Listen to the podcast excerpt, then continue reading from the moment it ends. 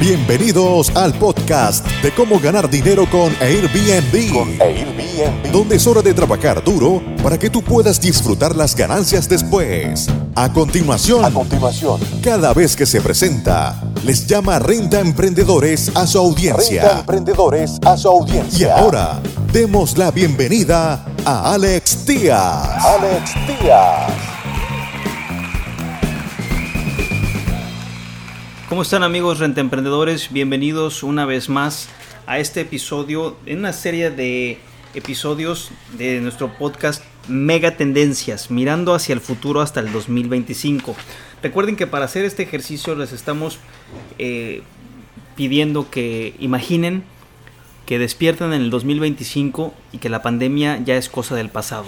Ya pasó 2021, 2022, 2023, 2024 y estamos despertando en el 2025. ¿Cómo se adaptó el turismo y todos los sectores del turismo? La industria de aerolíneas, la industria de cruceros, la industria eh, hotelera, la industria de las tarjetas de, crédito.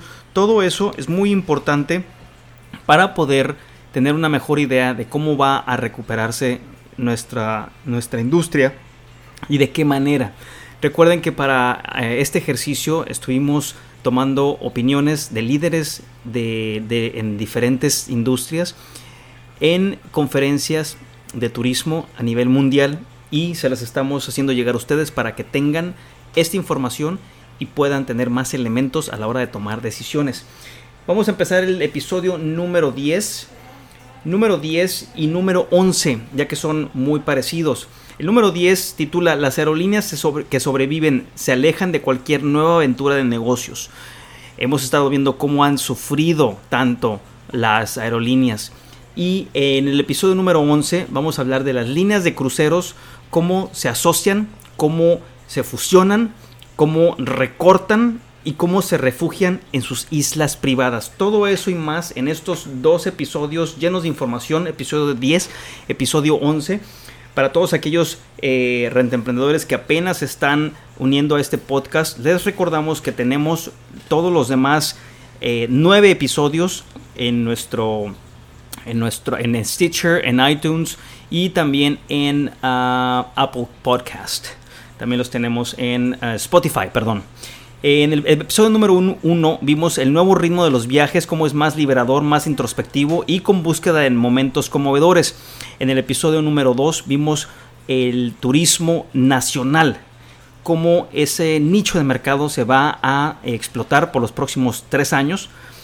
Eh, y también en el episodio número 3 vimos cómo la hotelería va a estar de regreso para el 2025. Hablamos de eh, hoteles o de una cadena hotelera en particular que está haciendo y explotando el estilo de vida para eh, sus clientes. En el episodio número 5 vimos el trabajador remoto, nómadas digitales. Buenísimo episodio, lleno de muchísima información para que lo vean, lo escuchen. También vamos a tener estos episodios en YouTube, los vamos a estar grabando para que puedan ustedes ver las gráficas de las que estamos hablando. Y para todos ustedes que quieran obtener este informe, de Megatendencias lo tenemos a la venta. Nos pueden contactar por medio de WhatsApp en cualquiera de nuestros grupos de Facebook o de YouTube o em, también pueden eh, conectarnos por medio de la página rentaemprendedores.com. Bien, vamos a dar inicio entonces a eh, el episodio número 10, episodio número 11. Las aerolíneas humildemente se alejaron de cualquier nueva inversión aventurera. Eh, vamos a seguir viendo cómo sufren las aerolíneas, cómo recortan vuelos, cómo recortan destinos. Eh, muchos de ellos van a, van, a, van a venderse para poder subsistir. La pandemia mundial cambió abruptamente la situación mundial de la economía y con prisa por revitalizar sus fuentes de ingresos, las aerolíneas están olvidando o descuidando a las personas que dirigen en, eh, pequeñas empresas o ciudades secundarias o suburbios, lejos de cualquier aeropuerto principal. ¿Es ese pensamiento o esa tendencia o esa decisión inteligente? ¿Es ilusorio? No importa. ¿O cómo afectará todo esto a la economía, al resto de la economía mundial? Es decir, cuando tenemos a eh, la reducción de estos vuelos, de estos vuelos eh, a veces son internacionales, eh, el viajero normalmente no viene todos, no vienen todos de una, de un hub internacional o de un aeropuerto eh, principal, sino que antes de llegar ahí tienen que o manejar o tomar uno u otros dos vuelos para llegar a ese aeropuerto. ¿sí? Es el caso de muchas, muchas gentes, pero ahora con los recortes que va a haber en destinos, en vuelos, en frecuencia, todo eso va a eh, desglobalizar nuestra economía. Cinco años después de que la peor pandemia de la historia moderna paralizara la industria de las aerolíneas en el 2020, el distanciamiento social y las máscaras parecen un recuerdo lejano cuando las empresas reabrieron sus oficinas y los viajeros de negocio y de placer tuvieran que quedarse en casa. Si bien las condiciones comerciales han mejorado en el 2025, no todo ha cambiado. Las aerolíneas comerciales todavía están sintiendo los efectos de la pandemia, que provocó despidos históricos, y reducciones de rutas, ya que las aerolíneas cuestionaron su propia supervivencia, es decir, dieron de baja pilotos, dieron de baja empleados, aterrizaron sus aviones porque simplemente no podrían mantenerse a flote. Cinco años después, muchas de las principales aerolíneas se volvieron tímidas ante las expansiones de operaciones. Obviamente duele. Todos los, golpes financieros que estuvieron eh, teniendo en el 2019 y en 2020 los hicieron resentir alguna nueva aventura, algún nuevo... Eh, eh, alguna nueva visión de expansionismo. A pesar de comenzar a haber un aumento en los ingresos, no fueron lo suficientemente rápidas en tomar estas decisiones. Las aerolíneas concentraron los esfuerzos de recuperación en sus centros más grandes, lo que más les deja, a menudo a expensas de las ciudades más pequeñas. Entonces, así como estamos viendo la tendencia a corto plazo, a corto y mediano plazo, de éxodos de, los eh, hacia afuera de las ciudades metrópolis, es decir, como los, los, los, trabajadores que vivían en Ciudad de México, en Londres, en Nueva York, en Los Ángeles, en Barcelona, como muchos regresaron a provincia, muchos regresaron a sus ciudades de origen, después debido a eh, la logística también estos aeropuertos se van a reforzar porque van a dejar de atender diferentes ciudades secundarias. Esto dio lugar a, que millones de viajeros en áreas que ya no tenían servicio o que estuvieran desatendidos se vean obligados a conducir a veces horas hasta el centro más cercano para un vuelo o inclusive hasta tomar dos o tres vuelos para llegar a su destino. Muchos encuentran que viajar con menos conexiones aéreas es una experiencia desagradable y bastante engorrosa. Con cualquier oportunidad del mercado, los disruptores se mueven para aprovechar. Para los ricos, los jets privados experimentaron un repunte en los viajeros de negocios de servicios que perdieron conexiones o incluso aeropuertos.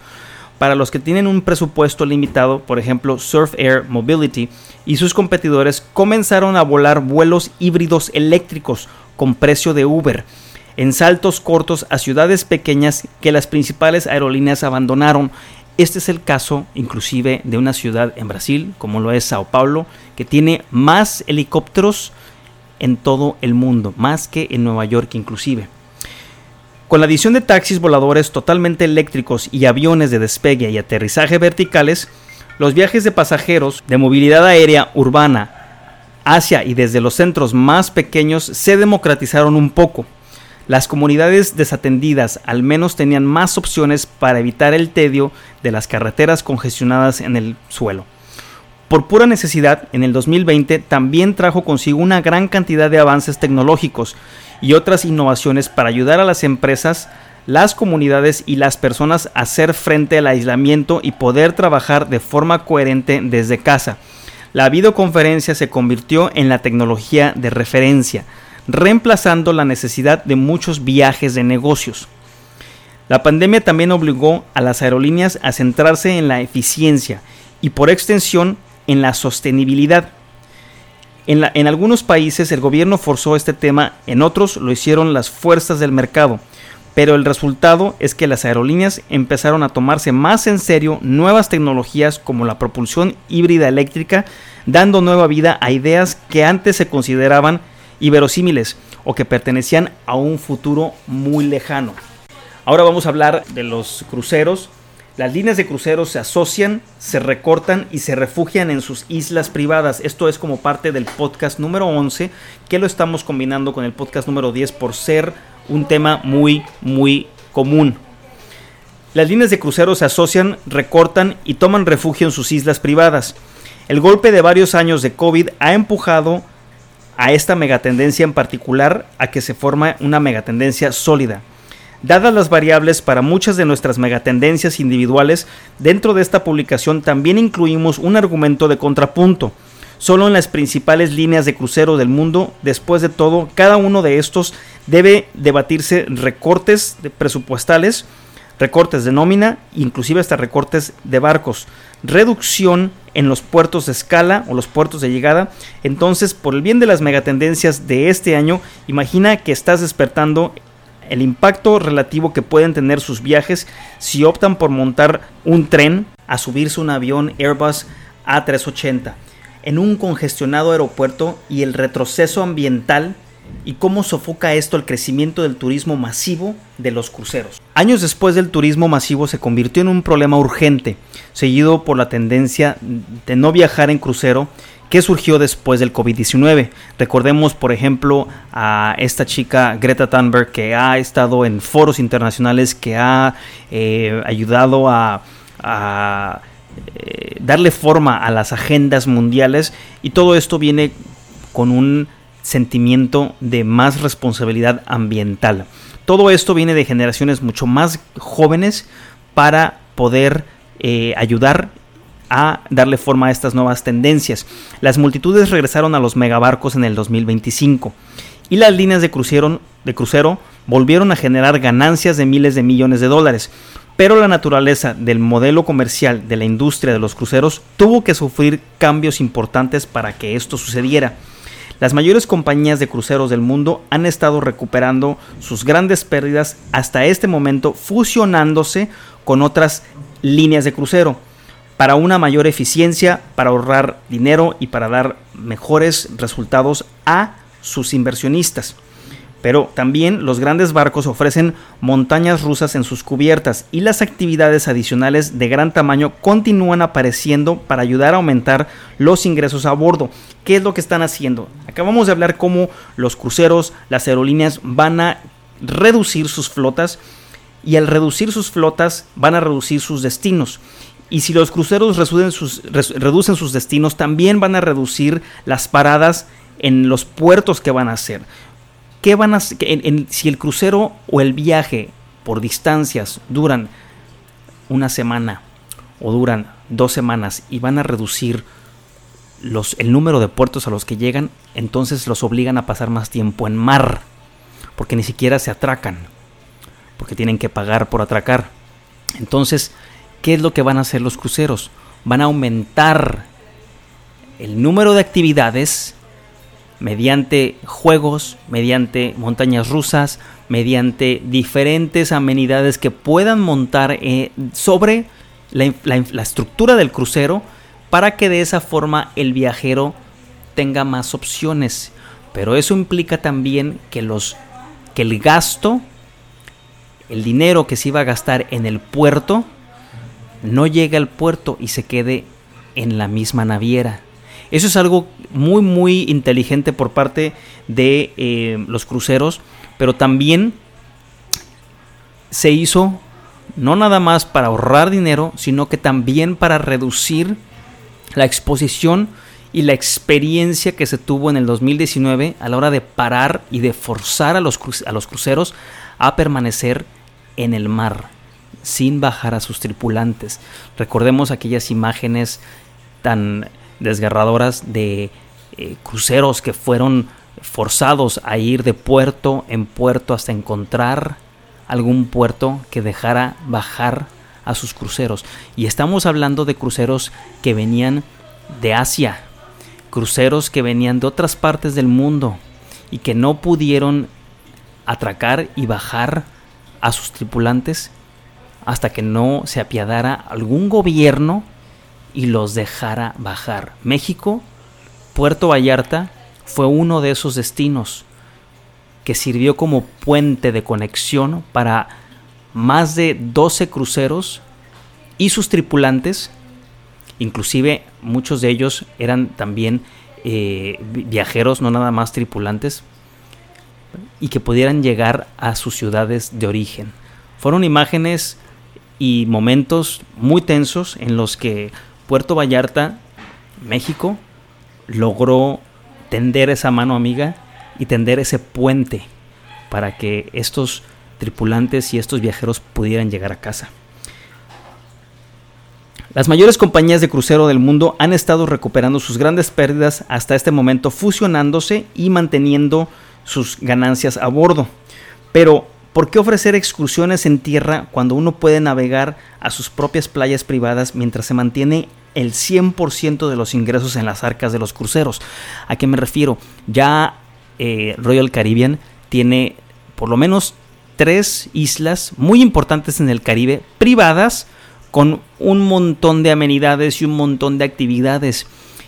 Y esos, esos ingresos se quedan en la naviera. Si bien bajan del barco, disfrutan de todas las actividades que hay en la isla, restaurantes, tirolesas, tours, todo lo que te puedas imaginar, al final del día termina el dinero en las navieras. Entonces, ¿por qué la naviera desearía bajar en un puerto a sus tripulantes cuando puede, cuando puede quedarse con todos esos ingresos. Además, las líneas todavía traen a los cruceros con la promesa de burbujas de seguridad en estas islas privadas, y muchos prefieren quedarse en el mar en lugar de aventurarse en varios puertos. Los destinos que alguna vez dependieron en gran medida de los grandes barcos están lidiando con menos escalas en los puertos y se centran en ofertas de nicho de líneas más pequeñas. Estos jugadores de cruceros de nicho surgieron de la desinversión y venta barata posterior al COVID-19 de barcos más antiguos que debutaron en la década de los, del 2000. Vamos a ver algunas líneas o cruceros que van a experimentar en ciertos nichos porque va a haber venta de muchos cruceros más viejos que se van a vender no como chatarra, pero probablemente a precios de mega descuento. Y va a haber uno que otro Vival que va a aprovechar estas ofertas para poder ofrecer eh, estos viajes para nichos de mercado. Eh, es una repetición de lo que vimos en la década de, los 90, cuando algunos advenedizos traían barcos antiguos y ofrecían productos de nicho, dicho, dijo Ross Klein, un veterano experto en la industria de cruceros y profesor del Memorial University de Newfoundland en Canadá. La lista de viajes no va a ninguna parte. Las ciudades portuarias que enfrentaron el exceso de turismo antes del COVID continúan enfrentando el enigma de rechazar las multitudes de turistas en el 2025 después de sufrir una debilitante recesión de varios años. Están utilizando formas innovadoras de controlar las multitudes, como las tarifas más altas para los excursionistas, como las que Venecia aprobó en el 2020. Amigos emprendedores, esto fue episodio número 10 y número 11 de las aerolíneas que sobreviven se alejan de cualquier nueva aventura de negocios. Episodio número 11. Las líneas de cruceros se asocian, se recortan y se refugian en sus islas privadas. Para el episodio número 12 vamos a hablar del auge de las carteras mobile wallets y cómo aumentan los pagos digitales en viaje. Estas tendencias de criptomonedas, de carteras eh, electrónicas o las, o las eh, e-wallets y cómo eso va a hacer cambiar la industria de los viajes y la industria de los pagos en general. Amigos emprendedores, nos vemos en el próximo episodio. Muchas gracias por escuchar tu podcast Cómo ganar dinero con Airbnb. Con Airbnb. Visítanos en nuestra página web www.comoganardineroconairbnb.com y nuestro canal de YouTube Gana dinero con Airbnb. Con Airbnb.